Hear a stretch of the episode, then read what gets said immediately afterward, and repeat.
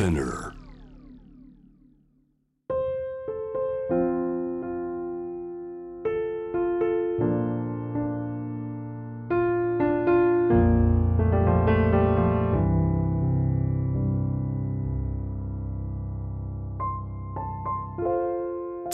セレクション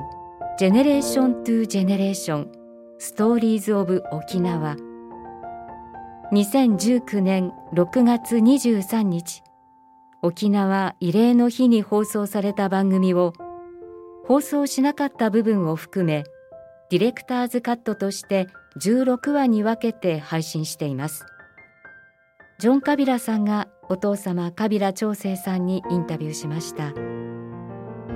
今回は沖縄について長生さんが伝えたいことそして長生さんが今の日本について思うこと。J-Wave Selection. Generation to Generation. Stories of Okinawa. 放送を聞いてくださってる皆さんは FM の場合はまあほぼ関東。1都6県。あとはインターネットで全国で聞いてくださってる皆さんもいらっしゃると思うんですけれども。その沖縄に関してこれだけは皆さん聞いてください。お伝えしたいということは何になりましょう？いっぱいあって絞り込める絞り込むのは難しいのは重々承知ですけれど。も、私はですねある意味ではもう戦後70年を経てね沖縄の人たちというのは私はコンセンサスとしては誰も日米安保条約に反対とかあるいは地位協定に反対とか自衛隊に反対とかっていう状況ではないと思うんですね。うん。しかし日米安保協定の内容日米安保条約ね。約の内容ねそれから地位協定の内容これはね絶対に変えなければいけない。というのは日本の主権の及ばないところがこれほど多くある。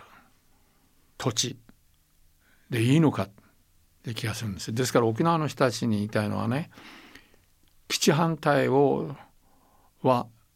唱えるが決して反米でも反日でもあってはいけないと思うんです。で私は自衛隊こそ沖縄を守ってくれる針の人差しに過ぎないかもしれないけどもその程度の基地はあるべきだと思いますけれどもまあ今しかし本当に日本の軍備拡張を見てるとですね暗淡たる思いがしますね。沖縄以外の人たちにはどういうことをお伝えしたいんですか、同様だと思うんですよ。ですから日本が本当に主権国家であるかということを皆さんもう一度考え直してもらいたい。主権国家ではありませんということですよ。まあよく安倍首相が以前よく口にしていた言葉が戦後レジームからの脱却、まさにそれが戦後レジームからの脱却ですよね。私はあの言葉を聞いた時喜んだんですけども安倍さんが言ってることと私が感じてることと全然違うんだなっていう気気がしますね。安保条約の中身、ん地位協定の中身ですよね。いや私はもう最近読んだ本の中にそのまあ元外務官僚の書いた本の中に1960年代に外務省の中にはこの安保を改定する特に地域協定を改定するどころか米軍のこの全時緩やかに撤退してもらうという案を作るグループがあったということを聞いてねうん、そのグループは再開してもらいたいなという気持ちがありますね。まあいろんな選択肢を模索するということは必要ですね。必要ですよ。だから自衛隊をね信じてはいるんだけど自衛隊をね上陸用終艇の準備だとかね日本版海兵隊を作るとかねそんな時代じゃないと思うんですよ。だから一例を言うとあのよく離島奪回作戦というねそういうものを見た時にねゴム棒とかなんかでねこうまあ手こきではないにしてもその詩の磨けていく訓練を見ててね今の戦争はそうじゃないんじゃないですか？もう無人機が、うん、沖縄戦のことを考えてください。彼らは上陸する前にあの島に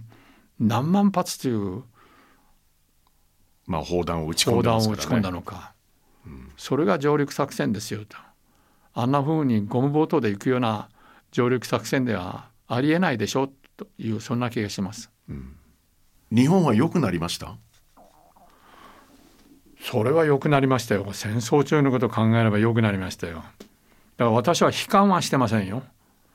若い人たちの中から必ず出てくるしね、うん、継いでいってくれる人継いでいくどころか超えていってくれる人たちが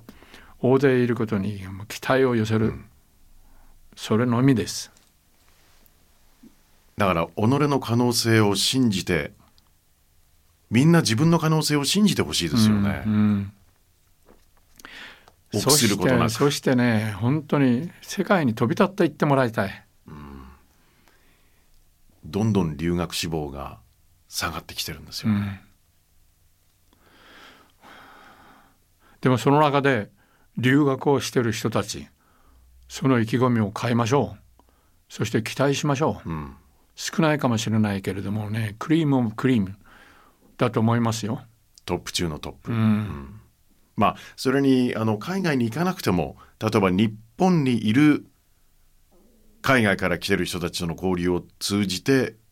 いろんなものが学べますからね。そうですよ、うん、いやだからいろんなことでねあの移住者を迎えるっていう状態になるとね、うん、この移住者っていう人たちがまあそのうちに日本人になる人たちがその人たちの中から出てくるわけですからね。まあ日本人も我々日本人いう時に見回したら我々日本人はかなり皮膚の色も言葉もバラエティーに富んだ国になると思いますよ。うん、だからこそあの純血主義っていうのが重しにならないといいんですけどね。ねえそれはそう言ってる人たちがだんだん少なくなってきます。